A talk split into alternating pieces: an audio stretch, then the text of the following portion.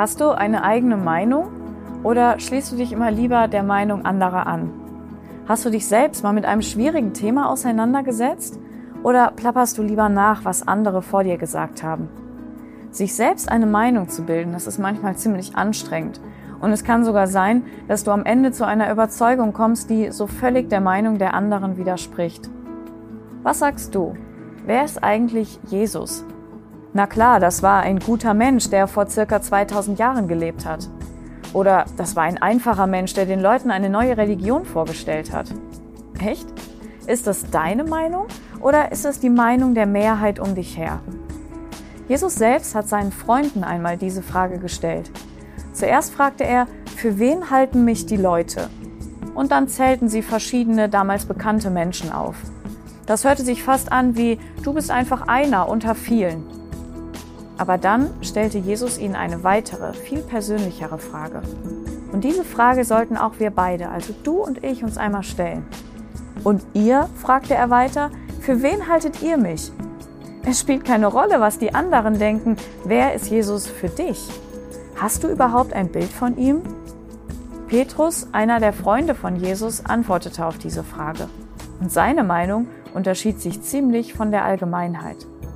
Du bist der Messias, erwiderte Simon Petrus, der Sohn des lebendigen Gottes.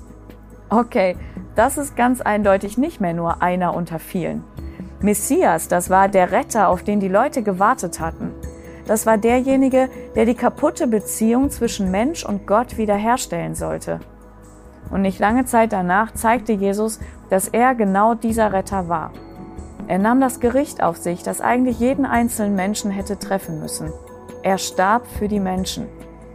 Die Freunde von Jesus hatten erkannt, dass sie diesen Retter nötig hatten. Sie hatten verstanden, dass sie, so wie sie waren, von Gott getrennt waren. Und sie wussten, dass sie jemanden brauchten, der für ihre Schuld vor Gott bezahlte. Es gab damals und gibt heute immer noch nur einen einzigen Weg, um mit Gott in Verbindung zu kommen. Und das ist Jesus. Und genauso wie die Freunde damals sollten auch wir erkennen, dass es nur diesen einzigen Weg gibt.